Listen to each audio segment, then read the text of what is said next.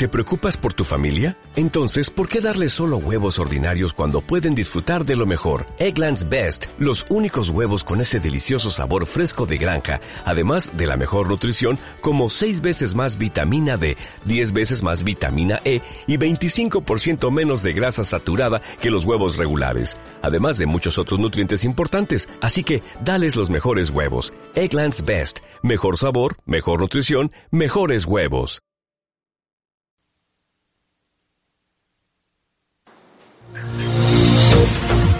Metódica, programa de actualidad, análisis y debate para acercarnos al acontecer político y actual de Medellín, Antioquia, Colombia y el mundo.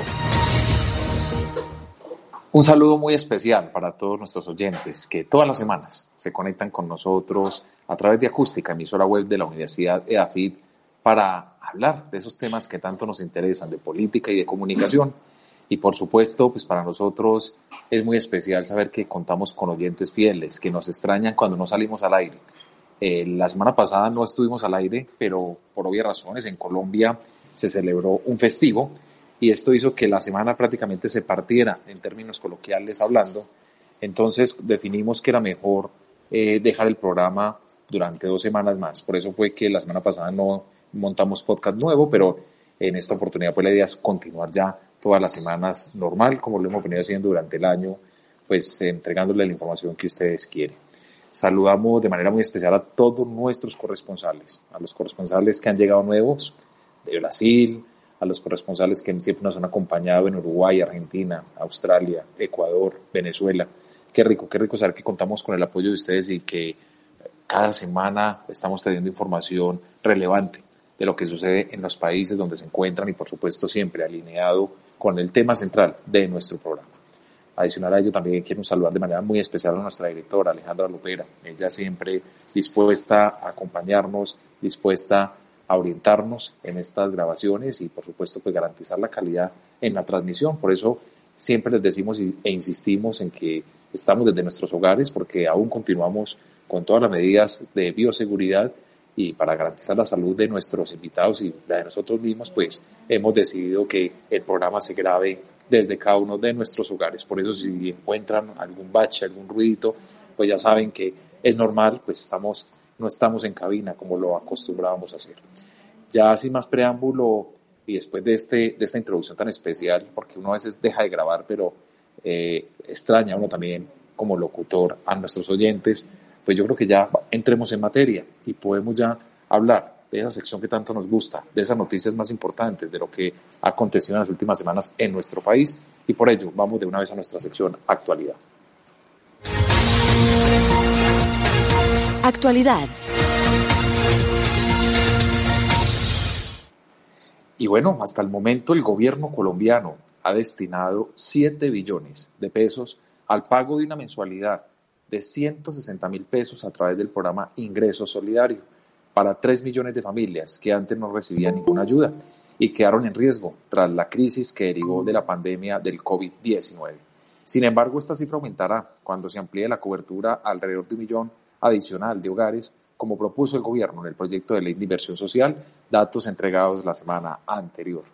De igual manera, el Comité Nacional del Paro, con el respaldo de alrededor de 50 congresistas de diferentes sectores políticos, entre ellos Iván Cepeda, Antonio Sanguino, Ángela María Robledo, Jorge Robledo, Omar Restrepo, entre otros, eh, llevó la semana pasada 10 proyectos de ley ante el Congreso que recogen lo que habían expuesto en el pliego de emergencia radicado en junio de 2020. Asimismo, la situación por, el, por la ola invernal que se ha presentado en los últimos días en nuestro país pues en albergues temporales permanecen cerca de 4.000 campesinos de 30 veredas de Ituango, aquí en el departamento de Antioquia, que se vieron obligados a desplazarse hacia la cabecera municipal ante las amenazas de grupos ilegales que operan en la zona. El ejército señaló a disidencias de las FARC y el gobierno designó al ministro del Interior para atender dicha emergencia. Aprovechamos también aquí en la sesión actualidad para enviarle nuestras más sentidas condolencias a personas que han estado aquí en nuestro programa.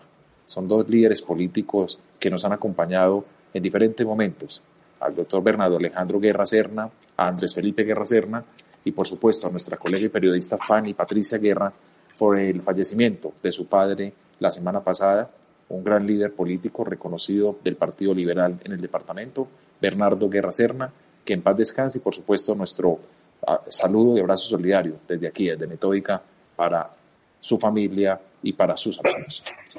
Y bueno, como hemos hablado y como les decía, pues estamos en una época muy especial, una época de deporte, una época donde todos queremos conocer quiénes serán la delegación ganadora de los Juegos Olímpicos Tokio 2020, porque estaban programados para celebrarse el año pasado, pero por supuesto, como todos sabemos por la pandemia, pues se hicieron este año, pero igual se hicieron en el marco del 2020. Y para ello, pues nosotros, ese va a ser nuestro tema central de hoy, y vamos a tener un invitado muy especial que se los presentaré más adelante para que hablemos en la próxima sección con él y conversemos acerca de este tema tan importante para nosotros. Por ello, eh, también hoy quisimos eh, preguntarle a nuestro corresponsal en Buenos Aires, Argentina, Adrián Arraigada, acerca de este tema y enfocándolo siempre en la pregunta que nosotros hemos dicho y que la cual nos compete en la tarde de hoy, es los resultados en los Juegos Olímpicos son el reflejo del poderío de los países en el mundo y para ello Adriana Rigada sacó en el contexto de su país la respuesta a esta pregunta. ¿Qué tal mis amigos de Metódica? Les habla Adrián desde Buenos Aires, Argentina. Eh, en esta ocasión, claro, nos convoca eh, el poder de las Olimpiadas, de los Juegos Olímpicos. Eh, Argentina es un país que tiene una vasta historia en los Juegos Olímpicos y un desempeño bastante interesante. A lo largo de la historia estuvimos aquí revisando justamente para este informe. Argentina ha llegado a tener 74 medallas en su haber. Bueno, faltan las de este juego, estos Juegos Olímpicos, los del 2020. Eh, digo faltan porque faltan, porque no hay ninguno, porque Argentina de momento no tiene ninguna medalla y veremos cuál va a ser el, eh, desempeño final de, esta, de esta temporada. Es una temporada atípica, claramente, eh, donde el, mundo entero está en una situación particular. Y Argentina, en concreto, ha hecho lo que pudo en términos de deporte. Por ejemplo, eh, para, la Copa, para, la Copa América, en fútbol, bueno, Argentina ahí tuvo un, subidón anímico importante, pero bueno, ahora en las Olimpiadas no nos está yendo del todo bien. Eh, los deportistas más representativos, de diferentes disciplinas, no están teniendo un buen, una buena performance, lo cual es lógico por varios motivos. Argentina eh, ha intentado sostener una política de inyección de dinero al deporte, pero esto, bueno, se ha siempre visto interrumpido. Si es como que el deporte es un, es, es un, es una, es un tema que se puede relegar, da siempre esa sensación. El deporte frente a cualquier excusa o a cualquier tema es postergable. Sin embargo, y esto también es algo que se ha visto a lo largo de todos los gobiernos, los éxitos deportivos son siempre motivos de eh, regocijo y de adjudicación directo a la gestión, aunque en, la gestión misma no hayan hecho absolutamente nada. Eh, hubo un caso muy interesante y los invito a que googleen. Hay un influencer aquí en Argentina que ante el pedido de determinados eh, deportistas olímpicos para recibir dinero, él toma este pedido, lo hace público y se hace una gran donación.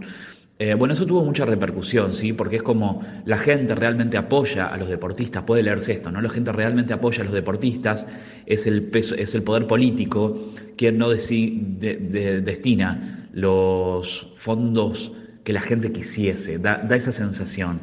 Eh, es algo que, habrá que ver, ¿sí? También cuál es el punto, el punto de apoyo de las personas, de la ciudadanía en general, a sus deportistas y a sus representantes deportivos y a todo lo que el deporte significa, eh, que no es un mero entretenimiento. Eh, veremos cómo, cómo, terminan estos Juegos Olímpicos, pero bueno, la, la, performance por el momento no está siendo del todo augurante. Les envío un cálido saludo desde Buenos Aires, Argentina, Adrián Arraigada. Participa de nuestros foros semanales ingresando a www.metódica.com.co y síguenos en nuestras redes sociales, Twitter, arroba 1Metódica, Facebook, Metódica Especialistas Comunicación Política, Instagram, Metódica 3849. Análisis y debate semanal. Los resultados en los Juegos Olímpicos son el reflejo del poderío de los países en el mundo. Esa es la pregunta que nos trae hoy en nuestro programa y para ello hemos invitado a una persona muy especial y que conoce del tema. Es el profesor Carlos Agudelo Loaiza. Él es docente de la Universidad de Antioquia en la Cátedra de Estudios Olímpicos. Es miembro del Comité Colombiano Pierre de Coubertin eh, miembro del Centro Universitario de Estudios e Investigación Olímpicos UDA, hizo parte del equipo de candidatura Medellín Juegos Olímpicos Juventud 2018 y Juegos Suramericanos 2010 y pues su profesión es licenciado en Educación Física de la Universidad de Antioquia y especialista en actividad física y salud. Carlos Agüelo Loaiza, bienvenido a Metódica Radio. Andrés, buenas tardes. Un placer estar con usted en este espacio de Metódica. Gracias, Carlos. Eh, le estaré hablando de Carlos y de profesor, ¿cierto? Porque igual usted como docente, uno se va acostumbrando también a tratarlo de esa manera y con un tono mucho más respetuoso. El objetivo de la tarde hoy es que conversemos, hablemos un poquitico de esa relación que ha tenido el deporte, que ha tenido el deporte con la política, eh, y que usted desde su experiencia, vemos los cargos, vemos eh, toda la experiencia que usted también ha tenido en otros ámbitos, al ser miembro del Comité Colombiano pierde Cubertán eh, al ser miembro del Centro Universitario de Estudios de Investigación Olímpico de la Universidad de Antioquia, participar en todas estas eh, eh, posicionamientos o poner a Medellín también como candidato a realizar algunos juegos de talla internacional tan importantes. ¿Qué podríamos decir nosotros hoy desde los Juegos Olímpicos que se dejaron de celebrar el año pasado y que este año pues ya llevamos varias semanas con él y que hemos venido disfrutando y conociendo un poco lo que son las tablas de medallería y vemos cómo repuntan otra vez las mismas potencias, los mismos países grandes. Esto nos lleva a nosotros a pensar qué relación hay entre los Juegos Olímpicos y la política. Y quisiéramos conocer de usted esa opinión. Bueno, eh, vale, yo creo que es un, tema muy interesante, eh, un concepto del cual el mismo Comité Olímpico Internacional ha tratado de desligarse al ser un organismo que, que es apolítico en su convicción, ¿cierto? Que tiene un respeto de la diversidad, del género, de la religión, y lo que hace es integrar a los países que tienen su representación como comités olímpicos internacionales, lo que nosotros conocemos como CONS, y vincularlos a una gran fiesta multideportiva que son estos Juegos Olímpicos, ¿cierto? Tenemos más de 200, son 206 comités olímpicos internacionales que participan, o sea, tenemos representación de, estamentos que es mayor en número de lo que tiene la ONU. Si uno hace también una relación en cuanto a los elementos de la, de la política a nivel mundial. Incluso hay una unidad que es el equipo de refugiados, que reúne representantes de diferentes países que han tenido situaciones de conflicto y el Comité Olímpico Internacional lo ha abanderado en una nueva entidad llamado Equipo de Refugiados. Entonces, si bien no es un tratamiento político, es un reconocimiento a situaciones políticas o de clima que se pueden dar en otros contextos de, los continentes, ¿cierto? Y digamos que no es una representación como tal a nivel político, pero sí es una entidad eh, en este sentido.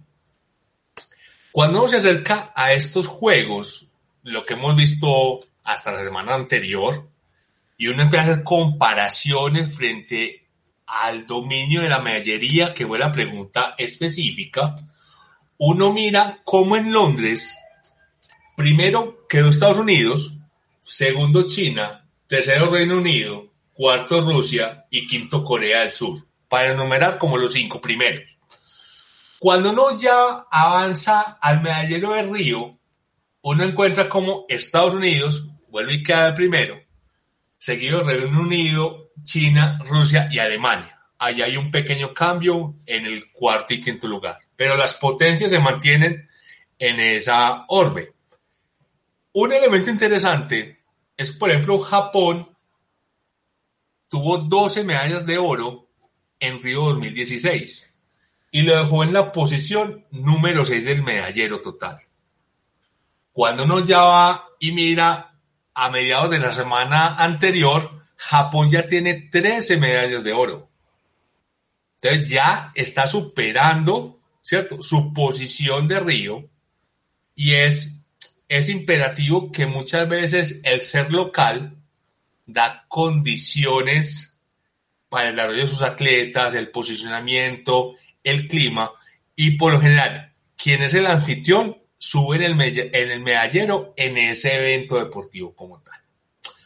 Pero cuando lo comparamos de forma histórica, si uno lo mira a nivel general y nos acercamos al grupo llamado del G8, Estados Unidos, Rusia y en su momento lo que fue Unión Soviética, las Alemanias, hoy unificadas, eh, el Reino Unido, Francia, Italia, Japón y Canadá,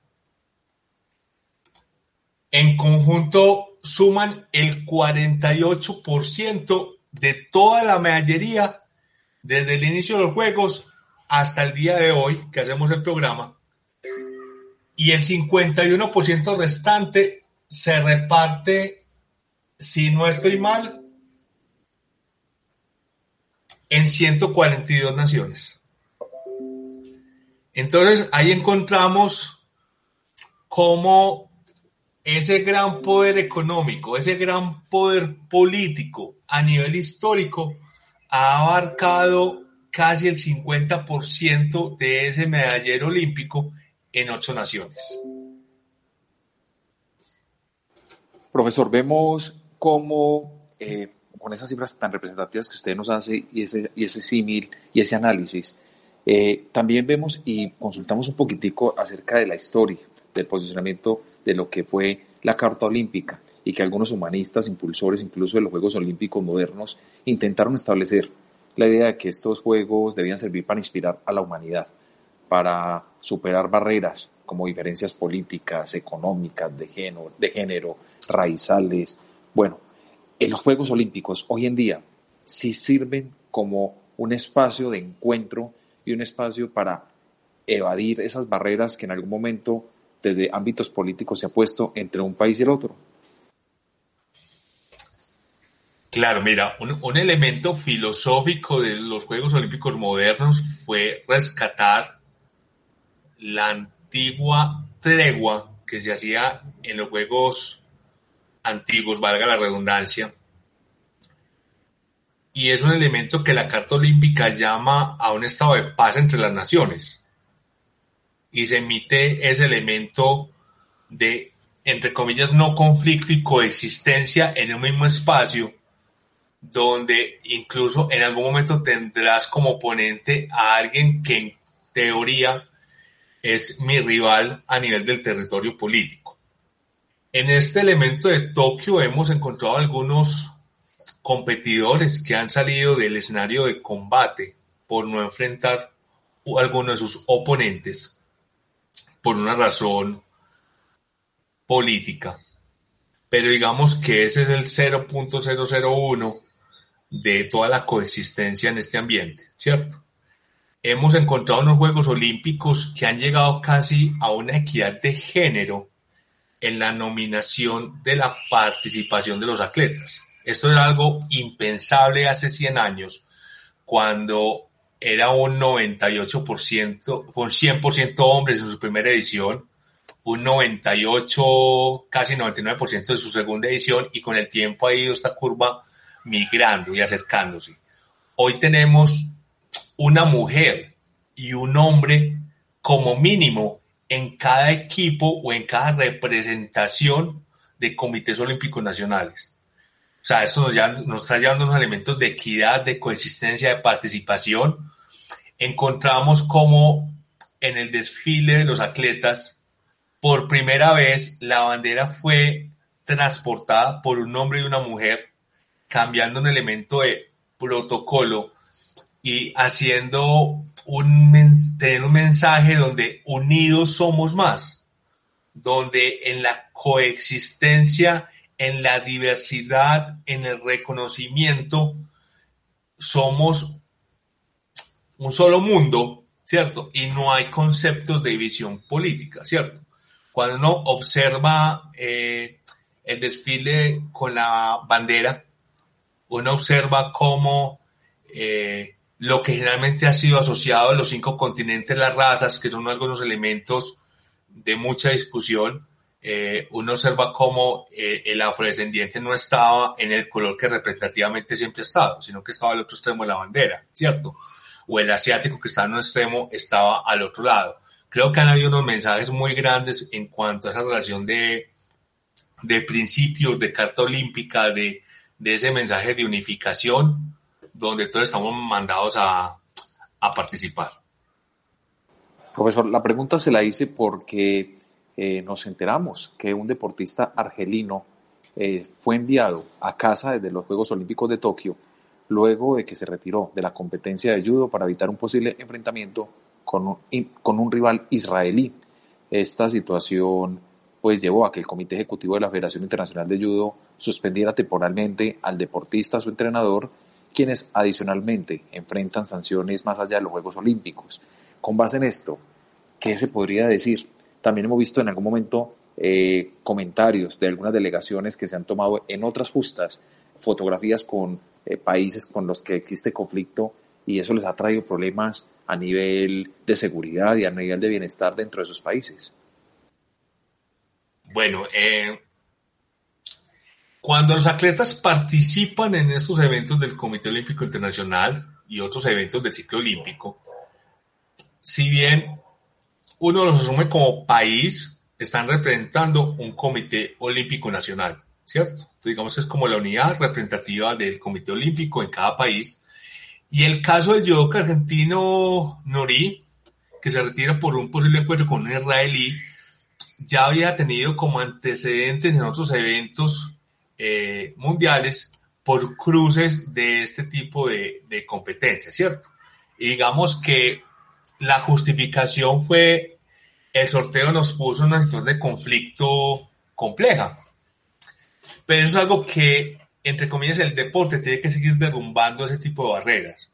O sea, una cosa es el atleta como competencia y otra cosa ya cuando la convicción política eh, se inmiscuye o afecta considerablemente el darle una competencia deportiva. Porque en ese caso, digamos, aquí está en una fase eliminatoria. ¿Qué hubiera pasado si ese encuentro hubiera sido el encuentro final de la categoría? Donde hay oro y plata, ¿cierto?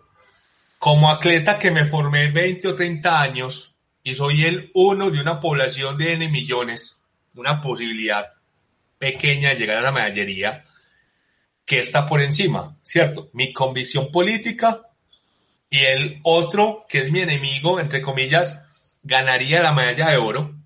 Entonces se crea un conflicto adicional porque ya esa potencia que es mi oponente me superó, entre comillas, o me dejo superar en el combate, con el riesgo de, si me vence, me ha vencido dos veces políticamente en la historia y me vence en el terreno de juego. ¿Cierto? Entonces digamos que un llamado que siempre ha tenido el Comité Olímpico es, acá participamos como atletas. Incluso en la época antigua, los atletas tenían un espacio de preparación de tres, cuatro meses y todos llegaban y era igualdad de condiciones. Eh, creo que son elementos a los cuales a futuro pudiera llegar el Comité Olímpico, a tener algunos campos previos de preparación donde hay coexistencia de esos atletas. Pero es un tema relativamente muy complejo y que no data de ahora. O sea, todavía algunos ejemplos. Eh, cuando hablamos de Berlín, en el 16 que fueron suspendidos los, los Juegos Olímpicos, Después de la Primera Guerra Mundial se empiezan a dar algunos elementos de posicionamiento de la política del deporte.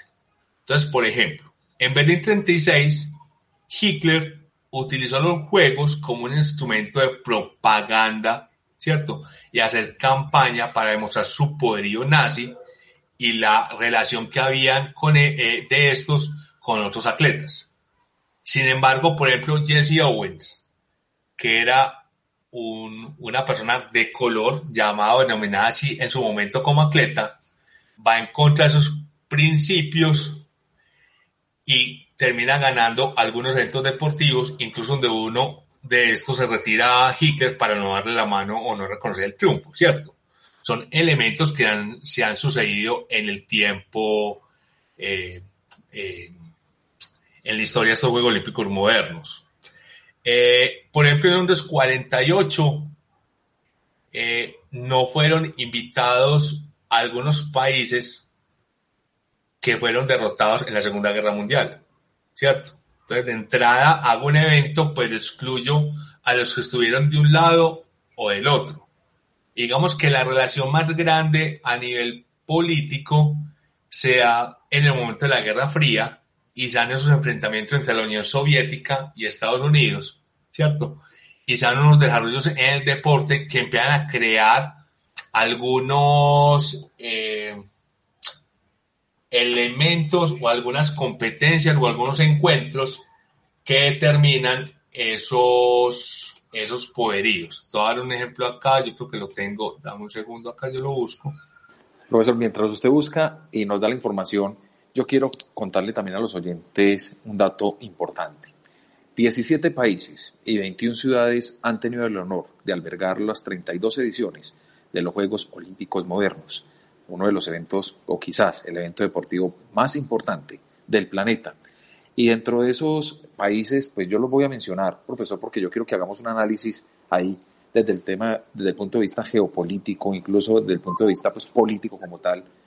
Hablamos de, de 21 ciudades, pero de esas 21 ciudades son estos países. O sea, casualmente Europa se lleva la mayor parte de sedes eh, en lo que hemos visto de los Juegos Olímpicos modernos, Grecia, Francia, Reino Unido, Suecia, Alemania, Finlandia, Bélgica, Italia, España y por Asia, pues han sido eh, sedes Corea del Sur, Rusia, eh, Japón, actualmente. Vemos que también, y China, pues. Y por eh, América solamente ha sido México y Canadá los únicos países que han acogido con Estados Unidos eh, estas justas olímpicas. Ahí podría uno analizar también por qué estos países, por qué estas grandes potencias para hacer sede. Ahí, ¿qué lleva a un país cuando usted, porque yo también quiero que ahorita hablemos un poquitico de lo que fue la candidatura de Medellín para los Juegos de la Juventud, pero en este momento enfocándonos en los Olímpicos, ¿por qué cree usted que estos países que son potencia han sido seleccionados para albergar unas justas tan importantes como son los Juegos Olímpicos modernos. Bueno, los Juegos Olímpicos modernos tienen una inspiración en, en unidad de Pierre de Coubertin y un grupo de, de pensadores de su época, ¿cierto? Que querían hacer una reconstrucción de un nuevo ciudadano y encontraban en el deporte y los valores y la inspiración de los Juegos Olímpicos antiguos una disculpa y una intención para poder generar una, un nuevo movimiento, un nuevo evento, un nuevo espacio llamado Juegos Olímpicos Modernos, que antes habían tenido también otras, otras, otros empujes, pero digamos que hasta que llegó Pierre de Coubertin y, y jaló nuestra, esta situación, se crearon estos Juegos Olímpicos Modernos.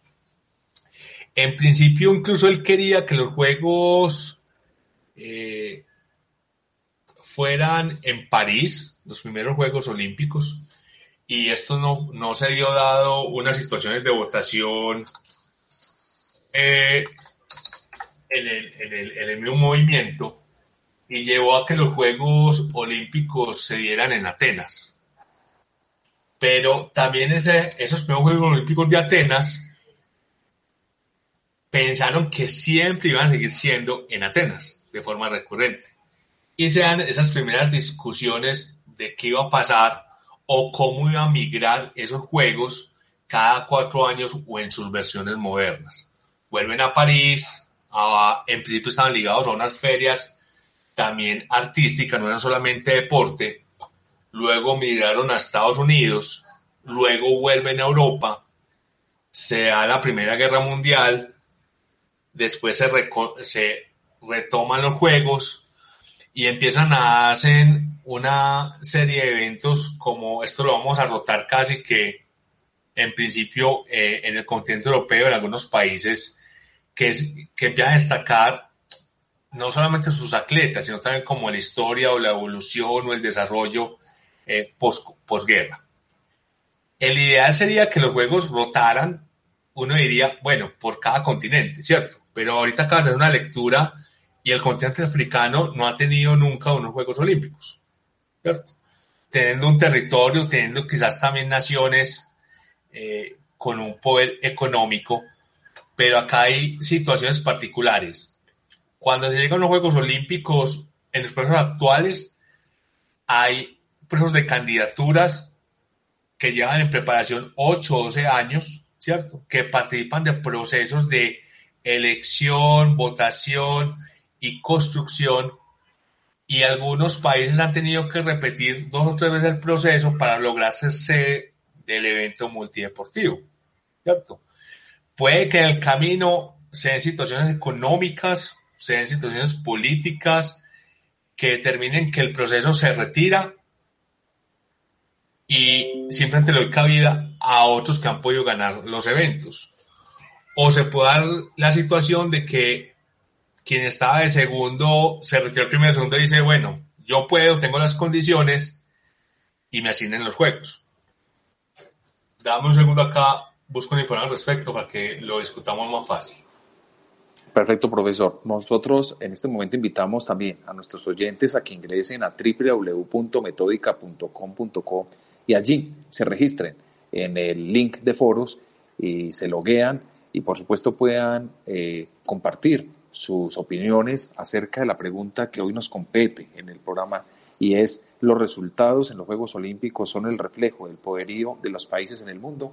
Los invitamos para que participen activamente y también los invitamos para que a través de nuestras redes sociales pues nos digan cuáles temas quisieran escuchar en nuestro programa para nosotros tenerlo ahí y poder siempre tener a ese invitado o a esa invitada que ustedes quieran y que sepa hablar del tema.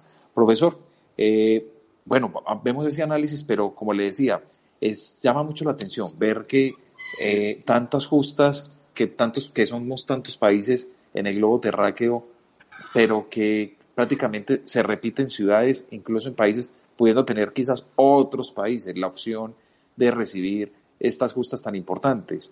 Eh, definitivamente el tema económico tiene influencia, el tema político. Cuéntenos un poquitico, ¿qué pasó cuando Medellín se candidatizó a los Juegos Olímpicos de la Juventud y estaba toda esa expectativa y estábamos felices porque seguramente íbamos a quedar y finalmente no?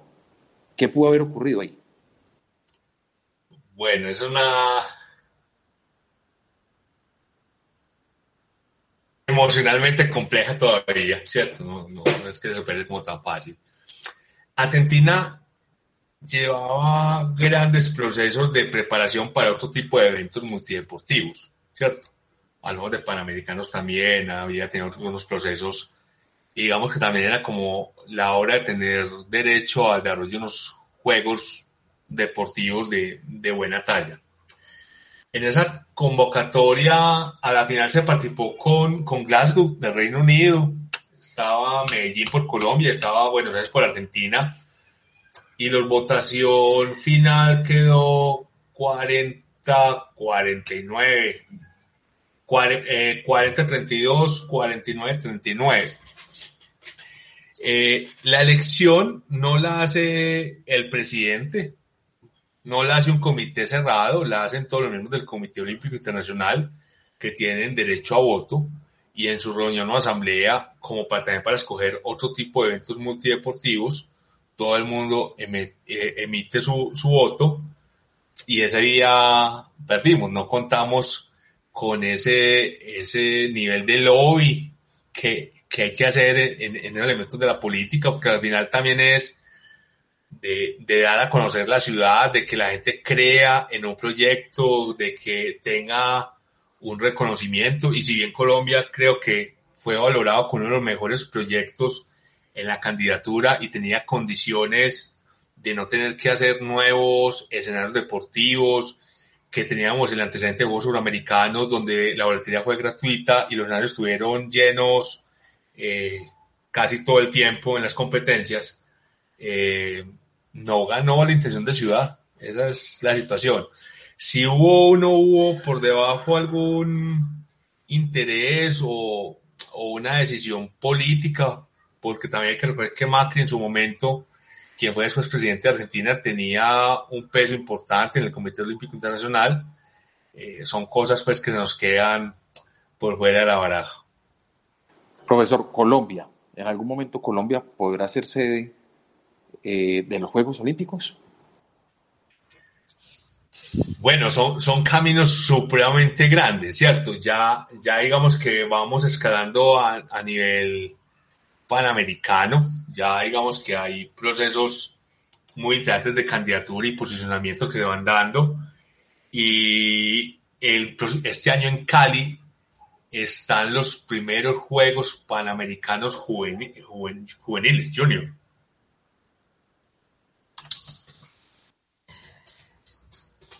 Pero es probable, eh, profesor, que Colombia o, haga como ha hecho con otros, eh, con los, otros eh, organismos deportivos cuando se hacen alianzas y somos sede alterna de alguna competencia deportiva. Eso podría ocurrir, que se realicen unos Juegos Olímpicos en dos naciones o en tres naciones, por decir algo de, de Sudamérica. Bueno, eh, casi que es muy complejo. Hoy, hoy en día el comité está buscando tener eventos multideportivos en países sin afectar mucho la economía, la infraestructura, eh, no crear grandes cargas tributarias al pueblo, ¿cierto? Por, elementos de economía. Digamos que Colombia venía en proceso de unos Juegos Suramericanos exitosos y posiblemente pudo haber sido candidato a unos Juegos Panamericanos en las condiciones que se tuvo en su momento, ¿cierto? Ya ahorita nuevamente hay posicionamiento, pero digamos que esto tiene que ir como en escala, ¿cierto? Eh, quizás uno podría mirar, volver a hacer una candidatura de Juegos Olímpicos Juveniles, ¿cierto? Volver a hacer todo el periodo de candidatura, porque esto es como a peldaño, hay que ir creciendo deportivamente, hay que ir haciendo legados, no es solamente traer el evento deportivo, es también demostrar que el país viene creciendo eh, en la sensibilización, en los valores, en la equidad de género, en la transparencia deportiva, eh, en su dirigencia, en su estructura, eh, que también es, tiene proyectos de ciudadano a través del deporte en el tiempo. O sea, hay muchas condiciones que hay que sumar. Ahora, a eso hay que sumarle una voluntad política, porque hacer un proceso de candidatura es construir un equipo preparar un documento, invertir y posiblemente no ganes. Y ahí tienes que tomar la decisión. ¿Qué sigue al otro día? ¿Continuamos preparándonos y en cuatro años nos presentamos nuevamente? ¿O que pase como pasó en Medellín, que al mes el equipo ya está desmantelado y simplemente se pierde el proceso, se pierde el rumbo? Y creo que ese es uno de los grandes aprendizajes que otros países han tenido se presentan una vez, no pasan y continúan, y continúan, hasta que, entre comillas, logran su objetivo. El ser sede de los Juegos Olímpicos requiere un trabajo de, lo, de lobismo, eh, se requiere eh, gestionar a nivel político eh, y que se hablen entre los gobiernos para asumir la responsabilidad de las justas deportivas.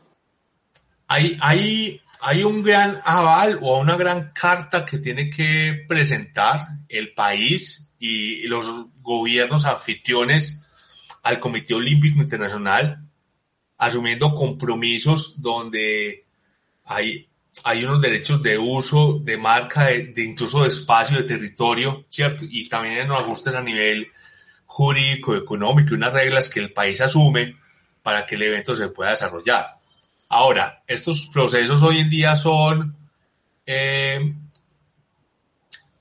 auditados, eh, no, no digamos auditados, son acompañados por un equipo que es equipo de candidaturas o ciudades, ciudades o ciudades candidatas, y en este sentido son procesos de mucho tiempo, ¿cierto? Son procesos donde se, se acompaña, se asesora, se valora, se evalúa, se va mirando los desarrollos y después en un proceso de, de reunión se da el aval o no aval para que ese proceso pueda continuar. Eh, seguramente no es lo mismo que, que un país de Centroamérica o pongamos un país de nuestro continente, un Perú, un Ecuador, tenga el mismo lobby a nivel internacional con su miembro COI que un país europeo que tenga mayores condiciones y tengan más cercanía con las federaciones internacionales y todo lo que mueve, eh, se mueve alrededor del deporte, ¿cierto? Eh, haber, tenido Juegos, haber tenido Juegos Olímpicos en Sudamérica fue un logro, pero creo que pasarán otros 20 o 30 años para que tengamos la oportunidad de tener otros Juegos en este continente. Profesor, nosotros eh, nos tomamos la tarea siempre de consultar a personas eh, que saben del tema. En esta oportunidad hablamos con licenciados en educación física, con politólogas, eh, acerca de la pregunta de hoy, si los resultados en los Juegos Olímpicos son el reflejo del poderío de los países en el mundo, y estas fueron las respuestas que nos compartieron. En una de mis primeras clases de ciencia política, un profesor hablaba de que las instituciones transnacionales eran más poderosas que los estados no se refería al Banco Mundial o la ONU, se refería a la FIFA y al Comité Olímpico. ¿Pero por qué?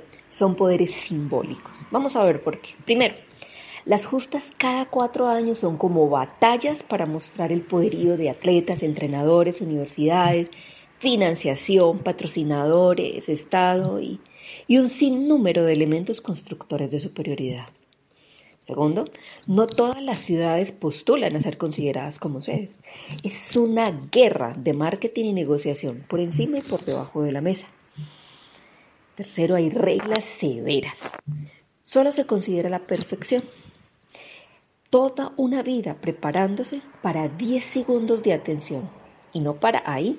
Controles de drogas, vigilancia del confinamiento, pruebas de alimentación y si no lo cumples, el desprestigio mundial es severo y pierdes todo. Cuarto, finalmente, izar y elevar banderas es un orgullo momentáneo que eleva el patriotismo, pertenencia y da instantes de felicidad por vinculación territorial. ¿Es simbólico? Sí.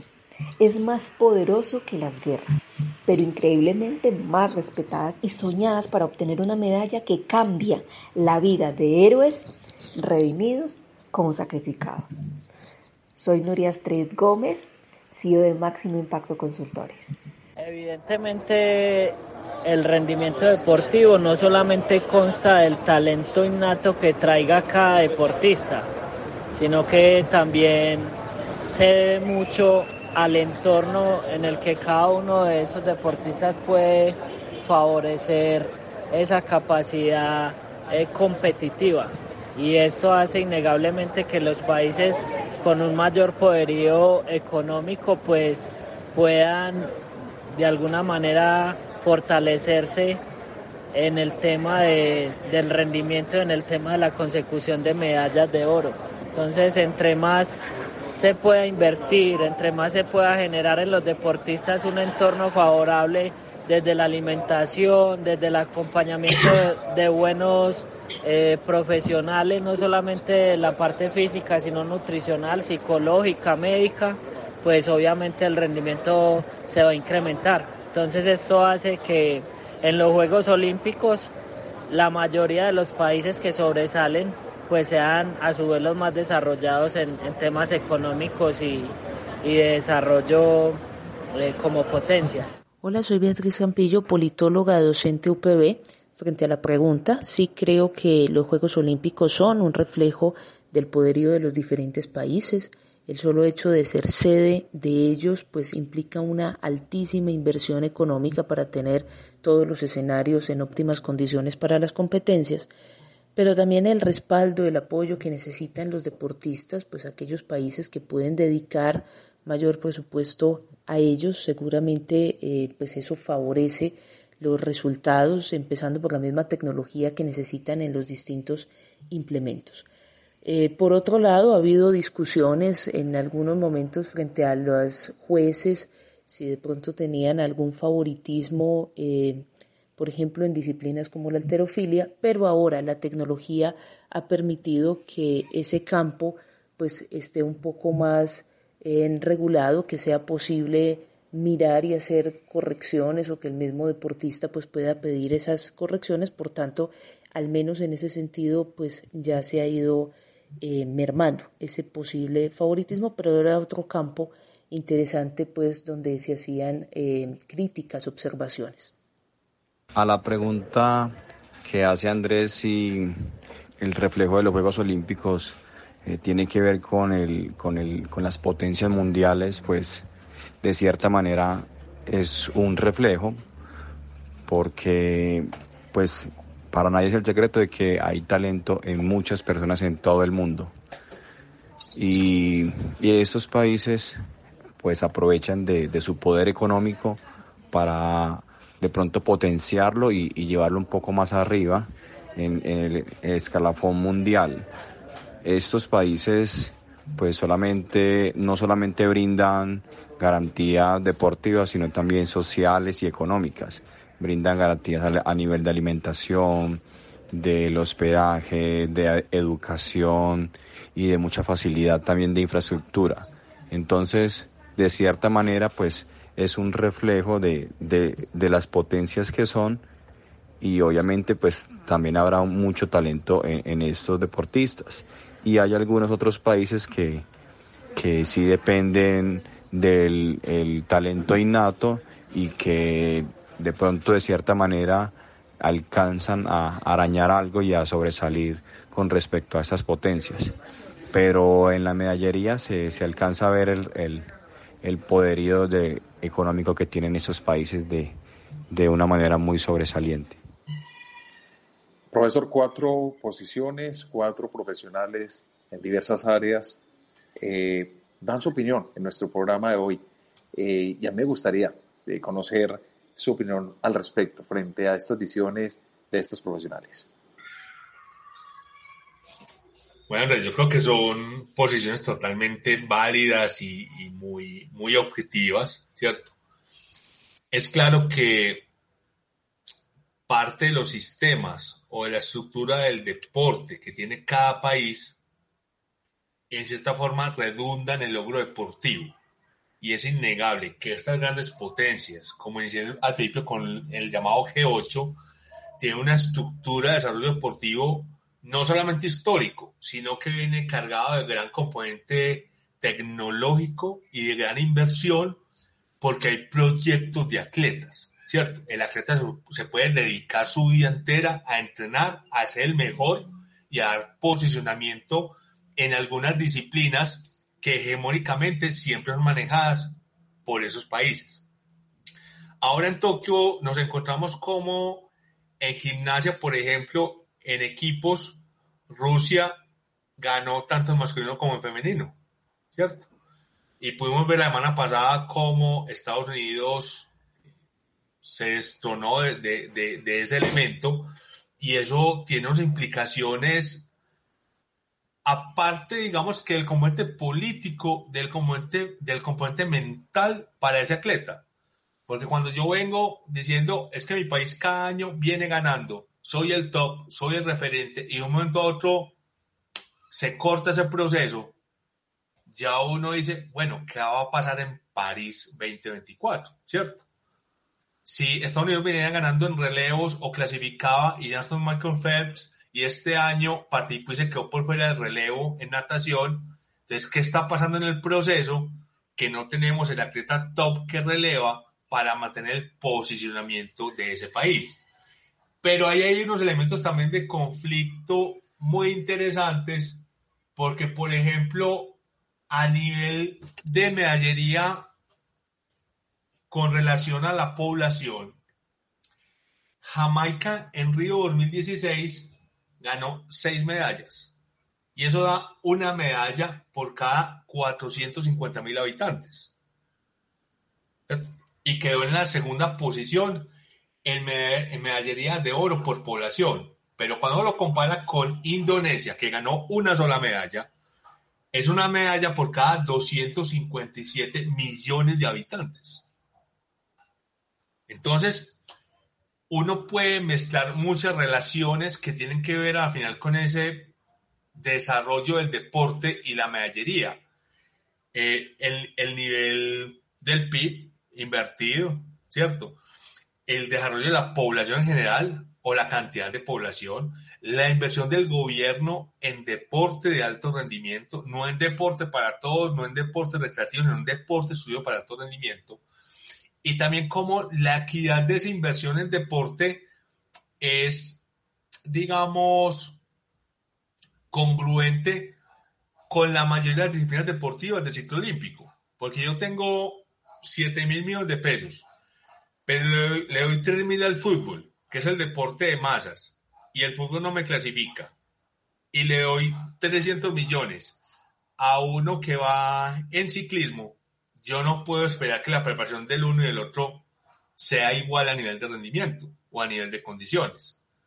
Entonces, digamos que el resultado, como narran ahorita los, los, testimonios de la, de la entrevista, eh, dan, dan a, a relevar cómo el interés político, la voluntad, la conciencia de que el deporte no es una situación de un gobierno de turno, sino que es un proceso del país, ¿cierto? Para poder representar, decir, yo soy el fuerte en la gimnasia, yo soy el fuerte en el fútbol, yo soy el fuerte en el baloncesto, vamos a ver quién es más fuerte que yo en el otro ciclo o cada cuatro tener esos enfrentamientos, hace que esa identidad o fortaleza se mantenga en el tiempo. Si a ti te hablan, Andrés, de las leonas, ahí me te viene a la mente el hockey sobre césped de Argentina. ¿cierto? Hay unos referentes en la construcción colectiva que ya le pone como un sello de marca o de presión para que tú estés allí. Y si estás, tenés que figurar. Yo no le puedo pedir lo mismo a un equipo de, voy a poner, un Costa Rica que me clasificó en rugby, a un equipo inglés o un equipo francés o un equipo australiano que me clasifica en rugby van a los Juegos Olímpicos, pero históricamente el peso del proceso o el nivel de desarrollo hace que el uno tenga que establecer su hegemonía, como sucede en cualquier otro tipo de deporte, o si uno lo mira también en el Mundial de Fútbol. Van todos los equipos que clasifican, sí, pero uno ya sabe como sobre quién va el peso, entre comillas, a nivel de, de ese deporte. Profesor, ya vamos a ir cerrando este programa tan especial y eh, especial porque estamos en una época especial, en los Juegos Olímpicos, justas que se celebran cada cuatro años y que por pandemia pues no se pudo celebrar en el 2020, pero que hoy tiene a Tokio, Japón como ese gran anfitrión. Y yo quisiera conocer de usted, ya conocer su opinión para que cerremos este programa y es la opinión. ¿Los resultados en los Juegos Olímpicos entonces son o no el, el reflejo del poderío de los países en el mundo para usted? Bueno, personalmente eh, sí, son un reflejo del poder, del desarrollo de la hegemonía, pero eso no implica que en algunos casos que se tornan como excepcionales, ¿cierto? Uno encuentre ese atleta que gana la medalla, que destrona al que tiene todo el proceso del poder económico, y ahí es donde vienen las reflexiones, ¿cierto? ¿Qué es lo que el otro hace tan bien que yo que tengo todas las condiciones no logré hacerlo? Yo creo que esa es la gran enseñanza que nos dejan estos juegos, incluso mirando disciplinas tan nuevas como el skate y como esta chica de Brasil ganó la medalla de plata con 13 años en una competencia realmente muy juvenil y ahí no estamos hablando todavía de hegemonías o de poderes del deporte, ¿cierto? Eh, digamos que el tiempo nos da la razón en algunos procesos de estos deportes que son nuevos, pero en los deportes que tradicionalmente vienen participando en el, en el movimiento olímpico, creo que ya hay una gran carga de ese componente de los gobiernos o estados. Profesor Carlos Agudelo Loaiza, docente de la Universidad de Antioquia, eh, de la Cátedra de Estudios Olímpicos. A usted un agradecimiento muy especial por habernos acompañado en el día de hoy en nuestro programa. No, Andrés, muchísimas gracias por la invitación y espero que nos vamos a encontrar después en otro espacio. Así será, eh, profesor. Y bueno, nosotros también queremos agradecerle a todos nuestros oyentes que hoy se conectan con nosotros y que conocen también una visión distinta de cómo percibir los olímpicos, cómo esa relación entre la política, entre el poder económico, entre el poder financiero, entre los países, las relaciones internacionales, todo lo que confluye a través de un evento de tan alta importancia como son los Juegos Olímpicos que se desarrollan cada cuatro años en el hemisferio. A todos ustedes un abrazo muy especial, sigámonos cuidándonos del COVID y por supuesto protegiéndonos y protegiendo a nuestras familias. Metódica, programa de actualidad, análisis y debate para acercarnos al acontecer político y actual de Medellín, Antioquia, Colombia y el mundo.